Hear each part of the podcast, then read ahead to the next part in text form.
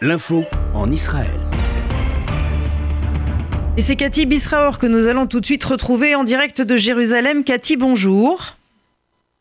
Bonjour Paul. Cathy, euh, les points d'accès à Israël à partir des territoires euh, palestiniens de euh, Cisjordanie et de la bande de Gaza seront fermés demain pendant 24 heures à l'occasion des élections législatives israéliennes. Et c'est bien évidemment de ces élections que nous allons parler ensemble. Benjamin Netanyahou est toujours favori pour former le prochain gouvernement?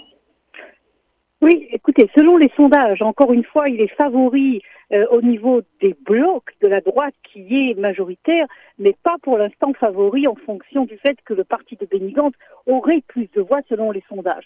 Maintenant, il faut tout de même être très très prudent. Euh, euh, Paul, dans ces sondages, car depuis quelques jours, il y a une campagne très violente, il faut le dire, aussi bien du Likoud que du parti de Gantz, non pas contre l'un ou contre l'autre, mais à l'intérieur du bloc, c'est-à-dire Gantz contre le parti travailliste, surtout ne votez pas travailliste, voter Gantz au lieu de s'attaquer à Netanyahou. Et Netanyahou, la même chose. Il ne s'attaque pas à Gantz, il s'attaque aux orthodoxes, il s'attaque aux partis de la droite, aux petits partis. Et l'objectif est très clair, et d'arriver demain soir avec un nombre, le nombre le plus important de députés l'un par rapport à l'autre. Et donc, il se peut que cette campagne très violente que l'on voit se développer depuis quelques jours euh, change en fait les sondages qui nous ont accompagnés depuis quelques semaines. Alors, on va essayer, euh, Cathy, de parler des préoccupations aujourd'hui des électeurs. Est-ce qu'on peut dire que Benjamin Netanyahou et les affaires font partie de ces préoccupations ou pas du tout? Non. La, la réponse est non. Et la preuve, je crois, c'est les sondages. Si véritablement c'était un objet de préoccupation, toutes ces affaires juridiques contre Benjamin Netanyahou, au lendemain euh, des, de l'annonce du conseil juridique de mettre en examen Benjamin Netanyahu, vous aurez dû voir un changement dans les sondages. Oh, absolument pas. Ça n'a eu strictement euh, aucune influence.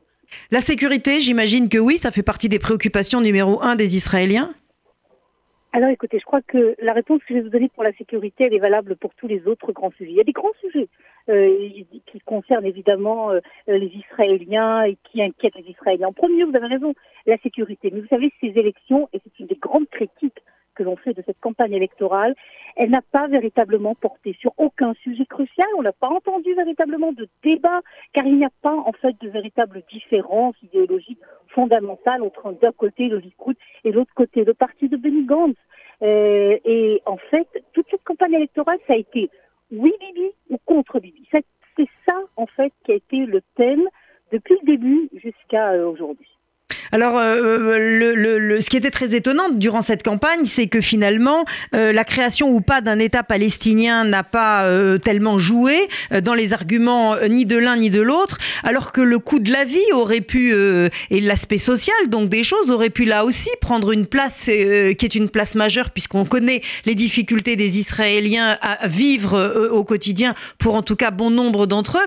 Et là aussi, on ne peut pas dire que ces deux idées furent des poids lourds de cette campagne Absolument. Et vous m'aviez posé la question, je crois, il y a quelques semaines, ou il y a quelques, plus que quelques semaines, au tout début de la campagne électorale, m'avez posé la question sur l'État palestinien. Je vous avais répondu non, c'est, pas du tout un sujet. Je peux vous répondre exactement la même réponse aujourd'hui. Ça n'a pas du tout été un sujet. Le conflit israélo-palestinien, les espoirs de paix, le plan de Donald Trump, tout ça n'ont pas été des sujets. Et vous savez, la raison, c'est peut-être une des tragédies, on pourrait dire, de la démocratie israélienne d'aujourd'hui, de 2019. C'est contrairement à la situation il y a 20 ans, vous aviez d'une manière très claire un parti qui s'appelait le Likoud, et face à lui un parti travailliste, et les, les Yitzhak Shamir, Shimon Peres, euh, euh, Rabin, et euh, face à lui euh, Benjamin Netanyahu, vous aviez face à lui les autres leaders de, du Likoud. Cette fois-ci, si vous voulez, Benny Gantz et Benjamin Netanyahu, encore une fois, font partie quelque part du même camp. Vous n'avez plus de gauche en Israël, nous l'avons répété depuis euh, plusieurs fois, y compris d'ailleurs en France, il n'y a plus euh, de gauche. Et le résultat est, c'est qu'en fin de compte, euh, vous n'avez pas véritablement de combat idéologique.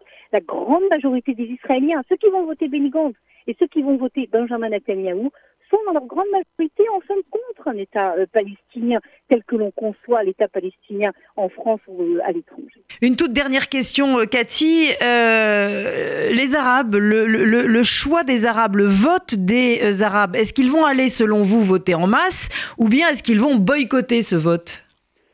Alors écoutez, je crois que l'affaire des Arabes est, une des, est un des sujets les plus passionnants de ces élections.